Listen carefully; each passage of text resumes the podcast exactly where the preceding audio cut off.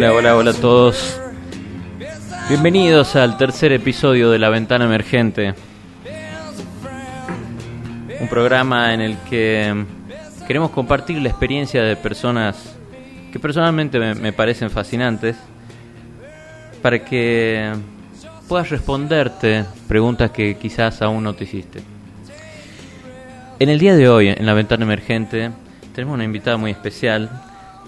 Con ustedes, Leticia Llopis. ¿Cómo estás, Leticia?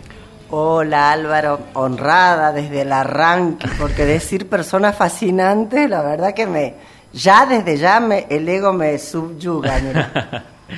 eh, sí, la verdad que yo, bueno, te conozco hace unos más de 10 años y Leticia es una persona que yo creo que es, que es un ejemplo de, de vida y sobre todo para, para muchas mujeres de superación personal, muchas cosas que no, no, las tengo que decir yo, sino que me ha parecido como, como que es muy importante que otras mujeres, que otros jóvenes, que otras personas escuchen por ahí tu, tu testimonio, hablar un poco de, de, de, lo que vos pensás. Este, ¿Querés contarle un poco a la gente quién sos? Bárbaro. Bueno, primero, la verdad que lo que pueda aportar desde una larga vida no voy a decir los años, pero muchos más de 55. y bueno, y muchos años de vida, de intensidad de vida. Bueno, a ver, yo me dedico a la abogacía, eh, me he recibido muy joven, puedo hacer algún aporte de, de, las ventajas o no de recibirse tan joven, me recibí de 21 años, ya tengo 38 años de profesión intensamente ejercidos en la litigación, dos matrimonios, eh, uno muy joven, un solo hijo, y, bueno, y hace ya, así como para, para cerrar, viviendo 10 años de, una soltería por elección. Eh, bueno, fui una persona con, con, una vida, la verdad que privilegiada en, la suerte de no, de no sufrir cosas dolorosas.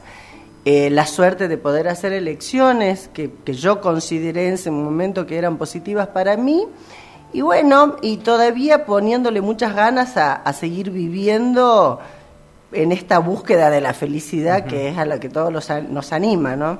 ¿Vos te fuiste a estudiar a otro lado? Yo me fui a estudiar con 16 años a Córdoba, sí. 16 años. Sí. ¿Y de esa experiencia? Vos sabés de que, mira, ayer justamente hablaba con una amiga mía que es más joven que yo y vivió Córdoba desde otro lado. Yo me fui con 16 años en el año 78 eh, plena época de proceso, me recibí mm. en el año 83, plena época de proceso, eh, me recibí muy apurada, me recibí en cinco años, con ganas de sacarme la carrera de encima. Y, y, vos sabés que tengo con Córdoba particularmente un rechazo. No puedo, te puedo asegurar que en los años de profesión que tengo, desde que me recibí, debo haber vuelto 20 veces a Córdoba, claro. porque para mí implicaba eso nada más. No, no fueron buenos años desde lo vivencial esos. Uh -huh. Y bueno, y después ya volví, ya me lancé a la profesión y bueno, de ahí la empecé. ¿Estabas ansiosa a volver? No. A irte de Córdoba. No, estaba, a ver, a ver cómo fue. Me recibí, me quedé trabajando en un estudio muy importante de alguien que después fue presidente por muchos años del Tribunal Superior en Córdoba, fue un año bastante bueno de experiencia, pero no logré acomodarme profesionalmente uh -huh. en Córdoba. Entonces ahí decido volver para mí fue una, una, decisión apresurada. Bueno, y de ahí ya sí volví, me acomodé acá. Creo que finalmente me terminé casando con ganas de tener algo de independencia Claro. también. Fue, esa también fue una decisión apresurada, muy joven, de 25 Sí, años. porque en, en esa época muchas veces se, se relacionaba el matrimonio un poco con la libertad para las mujeres porque tenía que ver con salir de, de la familia paterna. Totalmente, Álvaro. Vos podés imaginarte que yo no encontré una amiga soltera que quiera ir a vivir conmigo sola en Catamarca en ese momento. Era Claro. una época complicada, complicada para las mujeres, ¿no? Y, y bueno, eh, tampoco digo que la elección fue mala de, de- de la que fue mi pareja, que además tengo la suerte de, de que me dio eh, el único hijo que tengo. Un buen tipo, nada más que bueno, no sé, creo que, que terminé haciendo una elección de estereotipo y eh, de clase media, profesional, era lindo, qué sé yo, esas cosas con las que fabulábamos que, que todavía no terminamos de definir si íbamos a ser profesionales o susanitas. Claro. Era muy complicado eso. En una época donde no se convivía antes tampoco mucho con la pareja con la que uno se iba a casar. No, olvídate, había que casarse para poder para poder irse. Para recién conocerse. claro, había que hacerla como la ley mandaba. Pero bueno, y, pero sí tuve la suerte de poder insertarme profesionalmente. Bueno, con esa pareja me voy a vivir tres años a Buenos Aires. Mm.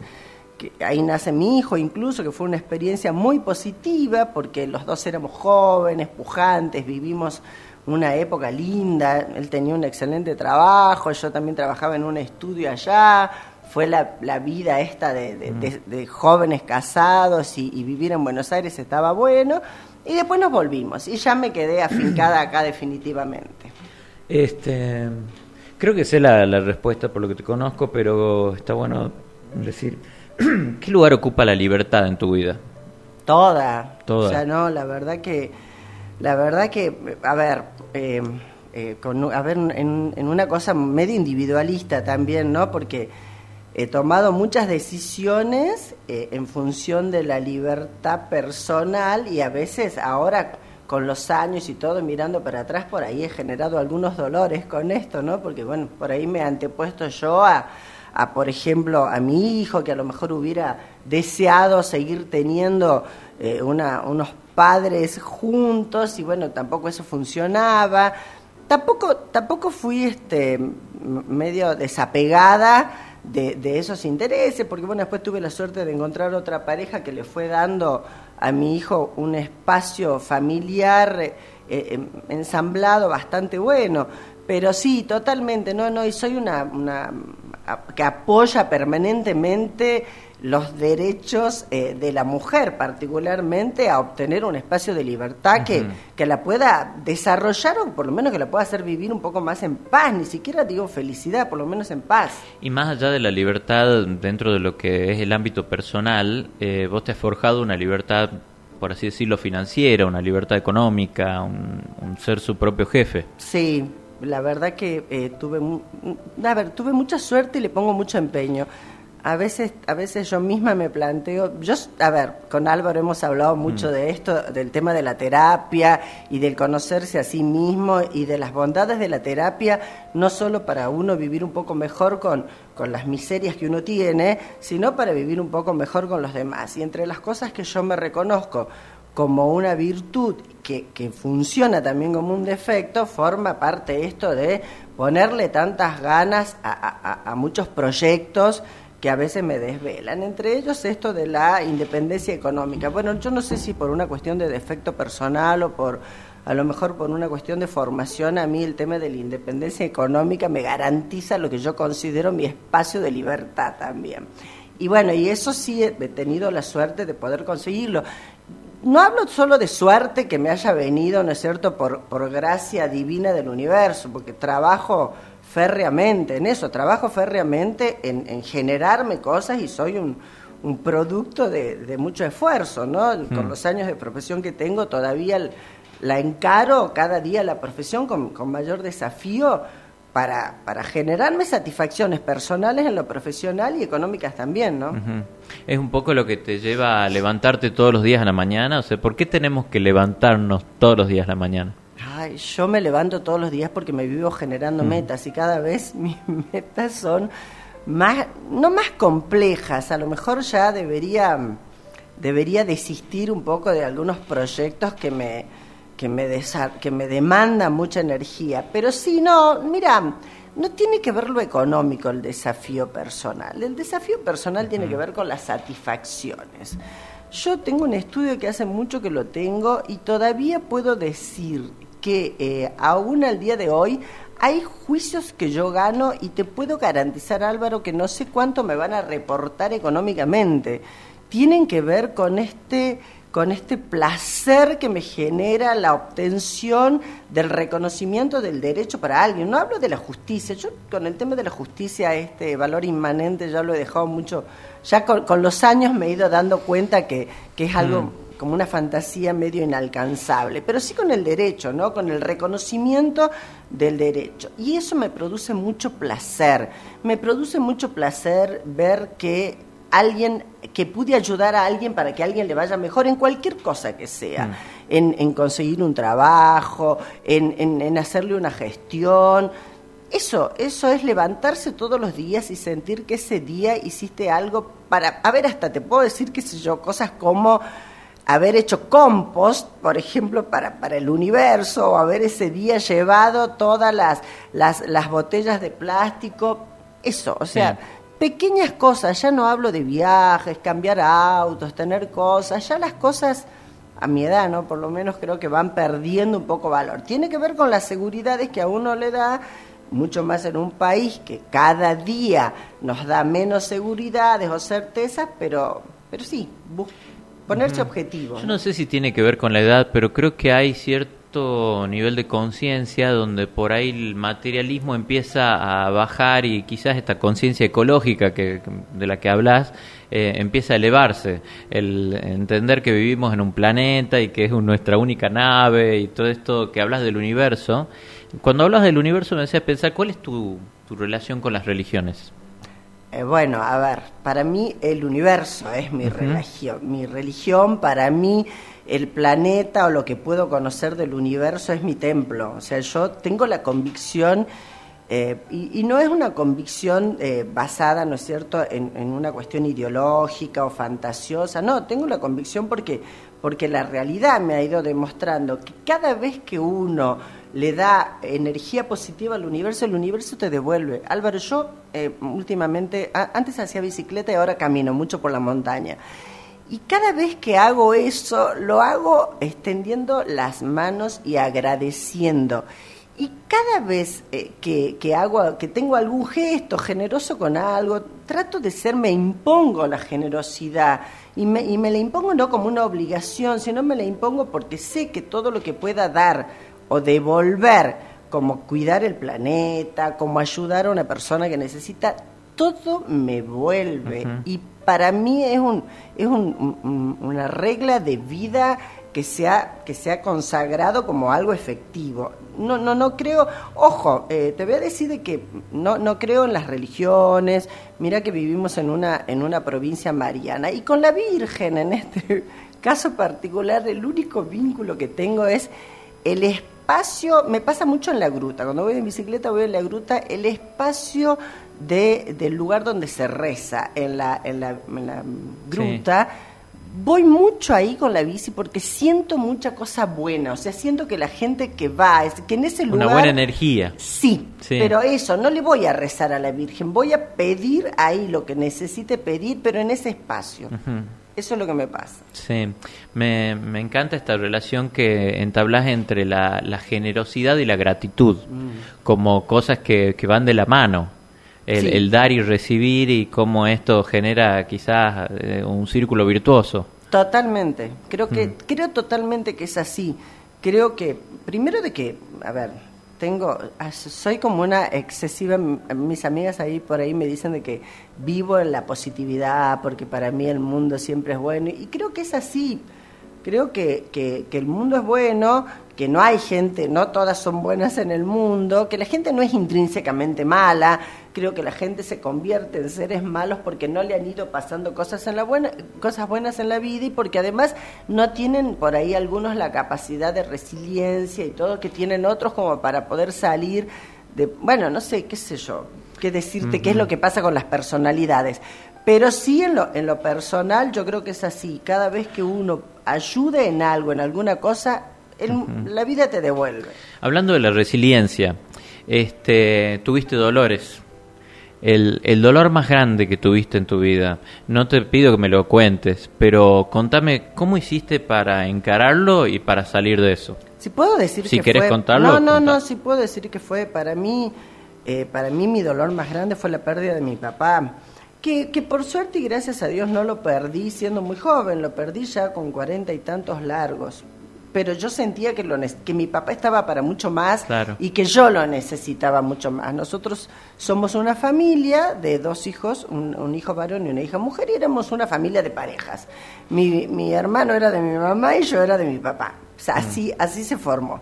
Con lo cual la pérdida de mi papá para mí en lo personal fue desgarrador, eh, fue complejo porque mi hermano no, viví, no vive acá, con lo cual para mí era relacionarme con mi mamá, con la cual tuve una, una, relación bastante conflictiva y la pude resolver muy al final de los años de ella, recién, sin romper ningún vínculo. Entonces, ese dolor para mí, yo, Álvaro, mi papá se murió hace 16 años y lo extraño cada día. Mm. Este, y bueno, ¿cómo lo resolví? Primero con terapia, porque hice terapia para perdonar lo que se haya muerto bueno, me enojaba mucho, no, no, le, no le disculpaba que se hubiera muerto y me hubiera dejado acá.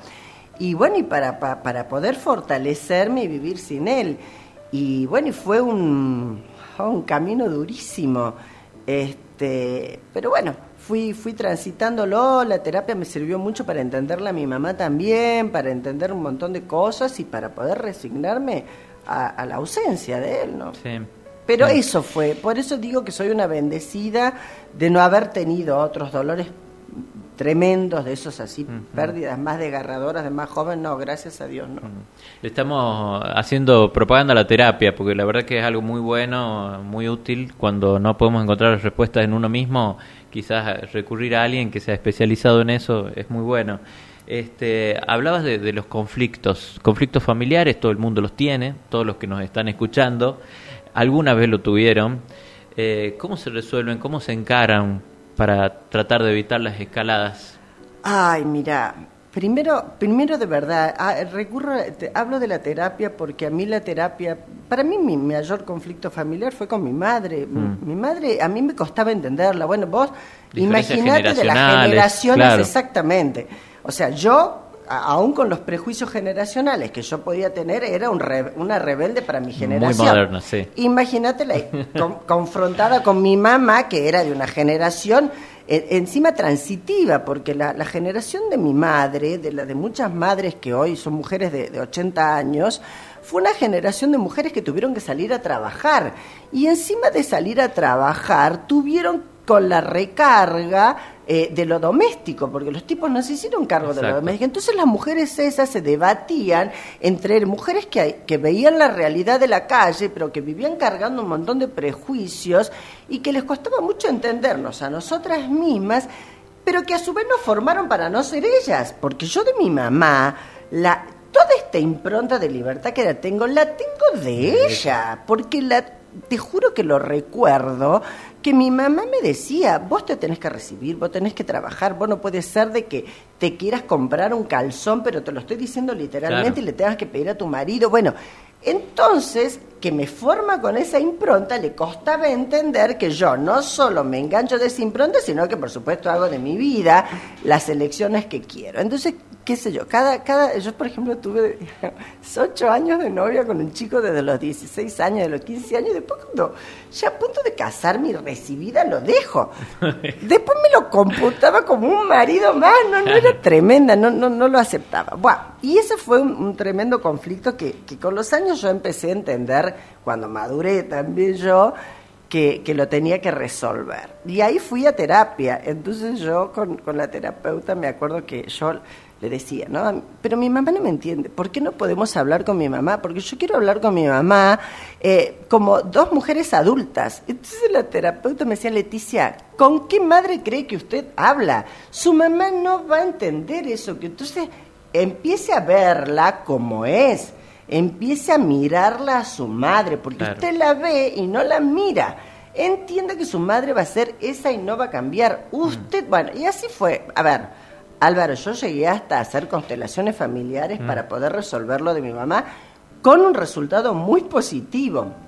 Y finalmente lo resolvimos cuatro años antes que mi mamá falleciera, te estoy hablando cuatro años, y como diez años después que había muerto mi papá. O sea, fue todo, para mí trabajar lo de mi mamá fue algo eh, como, como una misión en mi vida. Y por suerte pudimos también un poco ella ya más sumisa, o sea, me, atribuyo muchas responsabilidades, pero ella era una mujer de personalidad muy fuerte, bueno, toda una historia. Y lo pudimos resolver antes que ella perdiera conciencia, nos, nos pudimos amigar, ella ya estaba más sumisa. Y bueno, y de ahí, de ahí con, mi hermano, por ejemplo, que, que nos tenemos un cariño entrañable, no, no hemos tenido grandes conflictos, era, era justamente los dos, porque cuando, que, cuando fallece mi papá, todo se pone muy disfuncional en una familia. Claro.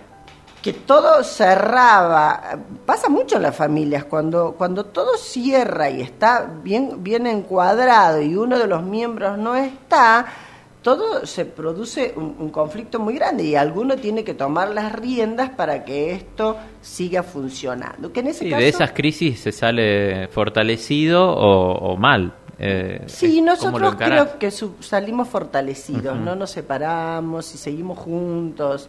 Bueno, pero todos los días tratando de ponerle muchas ganas, a pesar que mi hermano vive lejos, a seguir en contacto, compartirnos cosas comunicarnos, estar presente. Mm. Eso hago mucho yo, yo soy como medio alfa, ¿no? En eso también, o sea, yo en ese momento como que me cargué la misión de mantenernos a esta familia muy pequeña con un solo hijo, mi hermano mi hermano no tiene hijos, entonces este seguir seguir unidos, bueno, fuimos fuimos evolucionando en muchas cosas. Yo tengo un, hermano que es casado, con una pareja de su mismo sexo. Fuimos, eh, eh, mi hermano, este, eh, tengo un cuñado. Bueno, fuimos creciendo. La verdad que en ese, en ese sentido a mi papá, el aporte de mi papá fue muy importante en, tener la cabeza muy abierto. Mi papá era un tipo que vivía en la calle por su trabajo. Mi papá era visitador médico y viajaba. Entonces el tipo fue evolucionando mucho con la realidad y nos fue entendiendo un montón a nosotros y nos fue contagiando esto de ser muy decididos a ir transgrediendo cosas para ir buscando la felicidad. Muchas veces pasa eso, con la gente que trabaja en la calle tiene como mucha calle, mucho contacto con la realidad y puede transmitirle a sus hijos otra experiencia. Eh, ¿Tenían buena comunicación con tu papá? Él, Mira, vos sabés... ¿O era más por ejemplo? Es ahí, ahí voy a punto. Nosotros somos de una generación, yo hablo... Que, que no sé por qué el mensaje de los padres llegaba sin que hubiera tanto diálogo. O sea, sabían, nosotros mirábamos y entendíamos cuál era. Por ejemplo, con el tema de empeñarse con la profesión, de recibirse, de ponerle ganas. De, yo advierto que las generaciones actuales no saben convivir con la frustración y el fracaso. Mm. Eh, nosotros vivíamos empeñados en que todo tenía que funcionar. Y mi padre tal vez no era el que comunicaba, pero sí era el que entendía.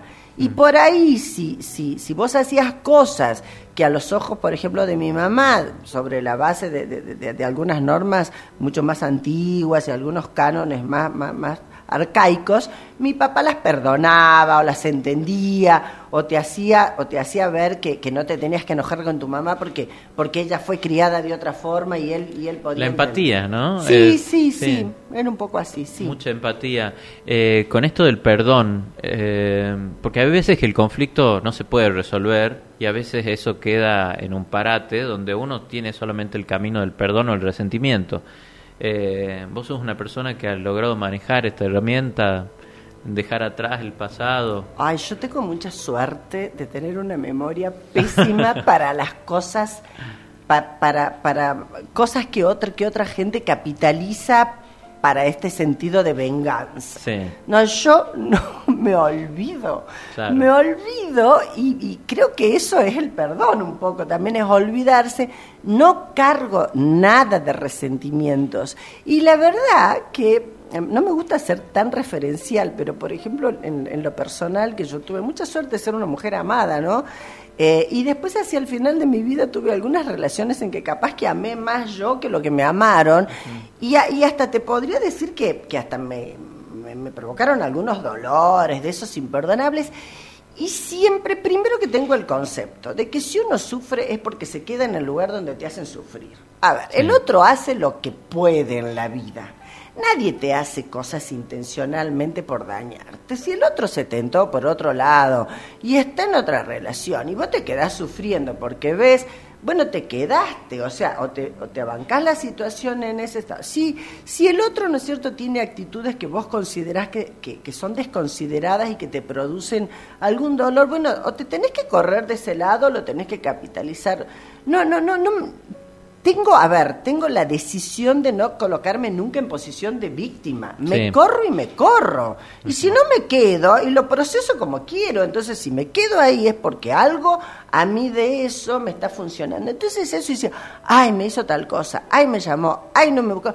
No, no sos el centro del universo. El otro hace nada, cada uno en la vida y uno también va tirando miércoles o miserias también en la vida. Es así, la vida es así. Sí. ¿Hay algo de lo que te avergüences? De estas miserias que uno tira que no, por la vida? Yo creo que, mira, Álvaro, la única cosa de la que uno se tiene que avergonzar es de robar y de joderlo al otro. De joderlo al otro en cosas, en intereses que el otro. Yo me, me comprometí en la vida hace 12 años a no mentir. No miento, no miento. Si a mí me pasan cosas, te siento y te digo, y, esto, ojo, no, no hablo en la esfera eh, de relaciones, hablo de relaciones en eh, general. en general. Te hablo con mi socia, te lo digo con, me refiero a colegas, me refiero a la, a la vida política misma. Voy de frente, digo lo que siento, porque además no tengo para qué callar. Yo ya, ya está, soy una hacedora de mí misma, no digo que no necesito de los demás, porque la verdad que también uno trata de ir acomodando las relaciones para que la vida sea más armónica, pero trato de, trato, te juro, trato de decir la verdad. Y si no puedo decir la verdad, capaz que omito decir, pero no, no, no la cambio a la realidad. Claro. Eso. ¿Eso no te da miedo en algún momento? ¿Preocupaciones? ¿Fobias? A ver, eh, hace años que decidí tratar de no vivir con demasiadas expectativas para evitar las frustraciones. Entonces, eh, vivo más em, a, expensas de lo espontáneo que de lo planificado en las relaciones. Eh, sí creo de em, que, que, esta actitud, ¿no es cierto?, como de autosuficiencia que uno tiene, hace que las relaciones sean más difíciles en, lo personal, ¿no? y, a ver, creo que, que, tengo, tuve la suerte de estar sobrada. Estuve, yo, yo digo que yo cumplí las, las 25, las bodas de plata casadas, pero casada con dos distintos, pero las cumplí. O sea, de que, digamos que en ese aspecto, en, las relaciones, no es que no me gustaría poder consolidar una pareja y demás, pero tampoco estoy, estoy desesperada con eso. Pero sí creo que es medio expulsivo de las relaciones esto de ser tan frontal. Y, y, y, no solo de las relaciones sentimentales, hablo de las relaciones humanas en general, ¿no? Pero bueno, pero trato, tengo otras cosas, creo que soy, soy divertida, trato de estar bien, siempre tengo buena onda. Eh, Contame de esas otras cosas, porque por ahí las personas se centran mucho en que su vida gira en torno de su trabajo y de sus relaciones personales, hasta que uno conoce gente que dice, yo tengo mi trabajo resuelto, o por lo menos ya sé lo que tengo que hacer todos los días, no tengo ninguna relación personal o eso también está ahí resuelto. ¿Qué otras cosas en tu vida te dan alegría, satisfacción? ¿Qué te hace reír? Bueno, a ver, yo me río mucho de mí misma, mm. me, encanta reírme y, Eso es muy sano. sí, ¿no? Y, comparto con mis amigas. Tengo muchas amigas de distintos grupos y de distintas actividades. Por ahí las mezclo también y nos juntamos, pero tengo amigas de la vida profesional, tengo algunas eh, amigas, amigos de la vida política institucional de la profesión, tengo amigas del deporte, tengo amigas de la bicicleta pero todas, vos sabés que en general, en general la mayoría son mujeres muy realizadas en lo personal, estamos casi todas solas, condenadas por esta, pero aparte, de verdad, chicas como muy potentes y todas, entonces a ver, ¿qué me divierte? Me divierte mucho hacer algunos viajes espontáneos. Eh, yo me acordaba en alguna época de la vida, no hace, no hace mucho, con algún grupo que estábamos muy complicadas de plata y un fin de semana quisimos viajar, entonces compramos hicimos milanesas, pero lo cuento en realidad. Hicimos milanesas en la casa de uno, hicimos así un picnic, pusimos aguita de hoy, pero en serio Álvarez, no sé, nos fuimos como con tres mil pesos cada una en un auto eh, y nos fuimos de Belén de Belén a Santa María, de Santa María paramos una noche en Cafayate, le peleamos al tipo el precio del hotel, al otro día nos fuimos a Tafí, hacíamos un picnic, comíamos las milencias, lo que nos hemos divertido en ese viaje, esas cosas. Me gusta mucho viajar, he tenido la suerte de, de poder viajar y de conocer el mundo, he viajado con, con distintos grupos de amigas también y todas bien Este, de ahí me gusta mucho... eh, ¿Por qué viajas? Vamos con eso los viajes porque es ah, importante. Bueno, a ver. ¿Por, qué las personas tienen que viajar? En la medida de sus posibilidades, salir y dormir en otro lado. Bien, a ver, la persona tiene que viajar primero por el desafío de animarse a ir a conocer otra realidad. Pero ya el desafío comienza en el check-in del aeropuerto. Ya eso es un desafío. De ahí pasa por el desafío de los que manejan otro idioma, de ahí pasa por, por salir a ver cómo viven otros. Y además pasa por haberlo logrado uno. Cuando yo viajé por primera vez a Europa, yo cuando yo vivía, cuando era chica, vivía tres casas más arriba de donde es Ramos Generales ahora. Y en esa época, en la Avenida Campo, pasaba una acequia por el frente de mi casa. Y cuando llovía nos bañábamos en la acequia. y éramos plenamente felices. Y, y, era un barrio donde había eh, gente, era un barrio muy popular, donde había gente eh, de, escasos recursos y nos juntábamos todos. Yo sigo manteniendo esas amistades. Bueno, cuando yo viajé por primera vez a Europa, que ya tenía 35 años, cuando viajé por primera vez, yo me acuerdo haber estado en el frente del Arco del Triunfo y yo lloraba desconsoladamente. Y mi marido en ese momento me decía, ¿por qué lloras? Y yo le decía, porque yo de la sequía de la Avenida Campo de Villa Cuba logré llegar acá. Para mí era una especie de realización. Eso fue en ese momento. Después con los años ya empecé a viajar porque me parece divertido y con los últimos años, en los últimos años desde que me divorcié, que hace ya más de 10 años, donde yo empiezo a viajar con amigas, experiencia que no había hecho nunca antes. Pues es que escasamente trato de no ir a muchos este, museos. A ver, ¿qué hago? Nos sentamos en el café a ver pasar el mundo y nos desafiamos, por ejemplo, a viajar y hacer la vida que hace el ciudadano común del lugar. O sea, en Turquía, en Estambul, eh, subirte al, colectivo, hacer, o sea, hacer eso, a, tratar de vivir intensamente como vive la realidad esa gente. Yo la verdad que desde lo cultural ya no tengo, no es que no tenga para aprender, no me interesa, no, no vuelvo a dar cátedra de, de, de, de qué es lo que vi. Claro que hace un tiempo se, se, ha establecido un poco que hay dos tipos de viajes, el viaje turístico y el viaje vivencial. El viaje vivencial te transmite muchísimo más, como decís vos, usar los medios de transporte, comer lo que come la gente, hacer un poco la, la vida. Y esto lo, han ayudado por ahí aplicaciones como Airbnb, donde uno dice, no me voy a encerrar en un hotel, voy a ir, me voy a alquilar un departamentito y voy a vivir como viven en cualquier lugar.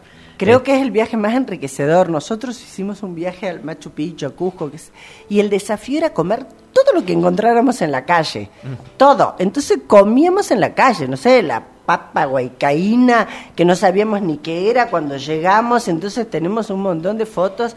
La verdad que tengo un grupo que, que quedó desde ese momento, hicimos varios viajes que se llaman Las Guainas, que aparte porque subimos el, el, el, la montaña esa que se llama Huayna Picchu, en el Machu Picchu, y, todavía nos seguimos frecuentando, después hemos viajado a Europa, hemos hecho otros viajes y fue un viaje muy, la verdad que muy divertidas. Eh, a ver, tengo una particularmente, estaba posteando algo en Facebook hace rato de Éfeso y era tremenda. Eh, hasta el día de hoy, a donde llegaba tenía ganas de hacer pis y orinaba en, las ruinas de Éfeso. Y, le digo, no te van a aceptar más, deja de postear eso porque vos no tenés que volver. Bueno, era, fue muy divertido eso. Para eso hay que viajar. Y tampoco, no digo que no, no digo de que no hace falta dinero, hace falta dinero, pero ese tipo de viaje en particular es un viaje mucho más económico que el viaje de tener que pagar el hotel cinco estrellas o cuatro estrellas, de tener... Los all inclusive, que se va a encerrar la gente. Oh, no, no existe eso. Yo para mí el viaje de playa ya dejó de, por un montón de razones, ya no es viaje para mí. Claro, claro. Eh, Leticia, ¿qué es el amor para vos?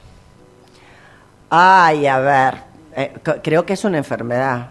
No, no, sí, estoy totalmente convencida. La gente cuando se enamora se enferma. No, no, yo con los años empecé a pensar que... Es, una psicopatología. Sí, totalmente. No, no, no es una enfermedad, es esa cosa enferma de necesidad del otro. Esta cosa que nos impulsa a decir no puedo vivir sin vos, si no estoy sin vos no duermo. Es como una cosa, una apropiación del ser del otro, esto de que andás buscando la media naranja no existe, no debería ser así. Eso cuando se, se identifica un poco con la codependencia, digamos. Totalmente. Yo creo de que, a ver, ¿qué es lo que uno debería buscar? o sea, esto lo hablo, ya no sé, me enamoré un montón de veces, además también soy enamoradiza, eh, pero uno debería buscar en la otra persona eso del estar a la par, ¿no es cierto? Y de tener afinidades en las cosas. Em, creo que eh, eh, esa cosa compulsiva de la necesidad de obligarse a estar, de no poder respirar, está muy bueno que te pase al principio, esta cosa de hasta, hasta lo astrológico, esa sincronía que se produce cuando vos estás en, empatía con otro que te gusta, que te lo encontrás, viste, en la calle, gente que, suponete que, que te enamoraste de uno de acá y que antes no lo encontrabas nunca, y una vez que te enamoraste te lo cruzas a cada rato, es como que la energía uno la busca. Pero transcurrido eso de, de esa emoción y el impulso, uno tiene que poder verlo y mirarlo, eh, o verla si te enamoras eh, y, encontrar de que, primero que te hace reír. Para mí es fundamental, que sea divertido, que te haga reír, no sé de qué. Y otra cosa que creo que es fundamental es que sea espontáneo en la creatividad o en acompañarte en proyectos. no sé, en el tipo que, o la chica que te diga mm, eh, eh, a una siesta, eh, vamos que, vamos a ir a tomar mate a la orilla del río, o esta noche, ¿qué te parece si cocinamos, si cocinamos los dos? O, ver una película juntos, o no sé, un poco que te sorprendan todos los días, tratar de evitar el hastío.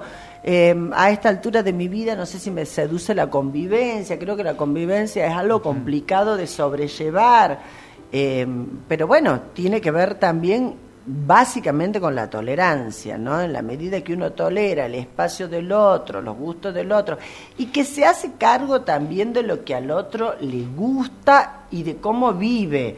Mm. Porque bueno, cada uno tiene definiciones de orden, de limpieza, entonces creo que si, que si cada uno contribuye en eso, puede resultar ameno, pero tiene que resultar divertido. En, cuanto el otro te deja de interesar y estás más interesado y, compartís el espacio nada más y no la vivencia, ya no tiene sentido. Uno tiene que poder irse.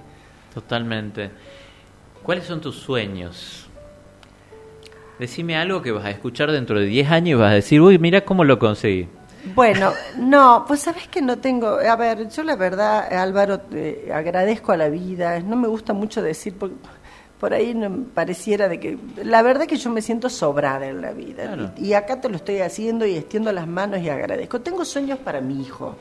A mí me gustaría bueno tengo también hasta en eso la satisfacción de que mi hijo es profesional lo pude ayudar mucho en, que él vino, eh, vivía en Mendoza, mi hijo se fue a estudiar a Mendoza, después Mucha gente eh, traslada sus sueños a sus hijos, a sus expectativas están puestas a su hijo. pero vos sabés que no tiene que ver, yo lo quiero ver realizado y feliz. Claro, claro. Eso, no, no, no, no, no, digo, ay, me gustaría que llegara a tal lado y esto, y yo para sentirme reflejada, no proyecto cosas mías en él, porque además, la verdad, creo que eh, soy un modelo tremendo para él.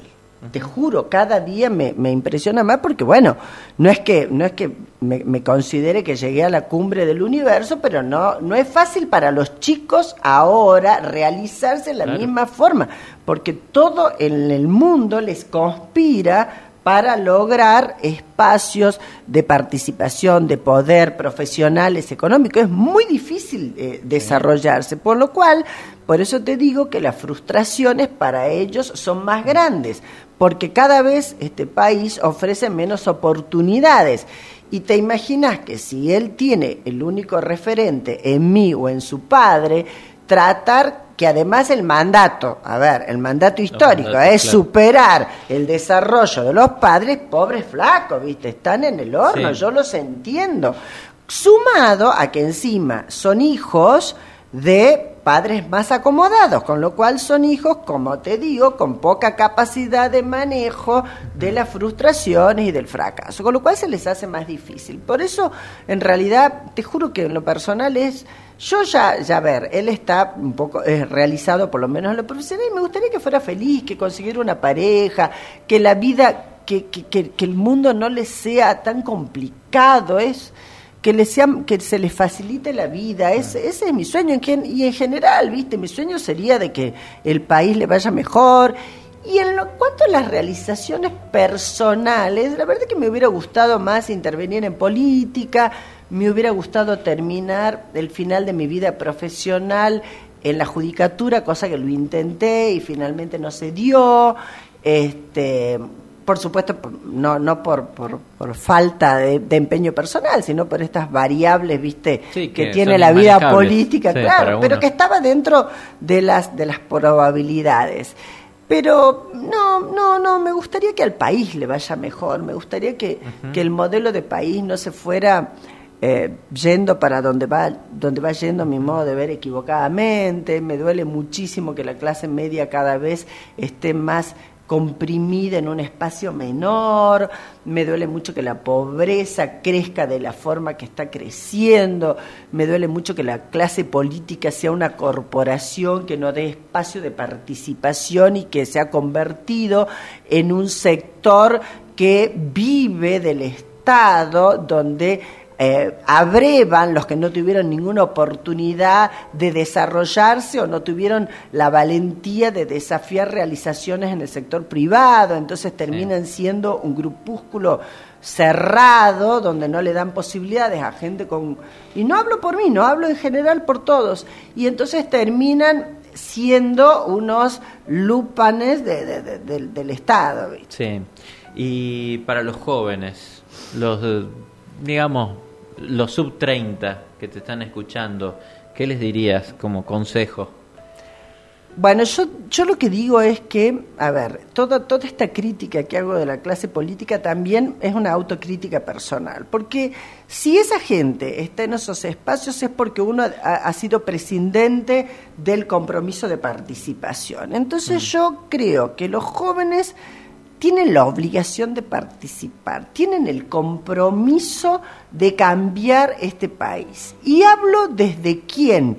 En el año 83 tenía 21 años y yo me siento nacedora con mm. mi generación de garantizar el sistema democrático. Yo me siento parte porque cuando fue Pascuas en el año 88. Yo estaba en Buenos Aires y fui, me movilicé y estábamos dispuestos, todos los jóvenes de ese momento, a defender el sistema democrático como fuera.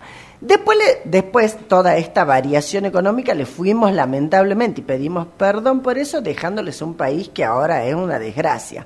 Pero bueno, hay que reconstruirlo y ya los que estamos grandes no podemos hacer mucho más que acompañar creo que no tienen que sentirse desalentados, tienen que proponerse desarrollarse, tienen que modernizarse. Este es un mundo de muchísimas posibilidades. Hay que educarse, hay que ayornarse, hay que estar inserto en un mundo de oportunidades y el país no puede quedar afuera. Es así, coincido, coincido, te agradezco enormemente por la generosidad de, de los conceptos, de los consejos, de la enormes reflexiones que me has traído que seguramente las compartiremos con nuestros oyentes. Muchísimas gracias Leticia, ha sido una hermosa entrevista. Gracias Álvaro, la verdad que honrada e inmerecido creo yo, pero lo que pude aportar me alegro que así sea. Muchas gracias. Creo que lo van a disfrutar mucho, eh, síganos acompañando, prontamente tendremos otra ventana emergente. Gracias. them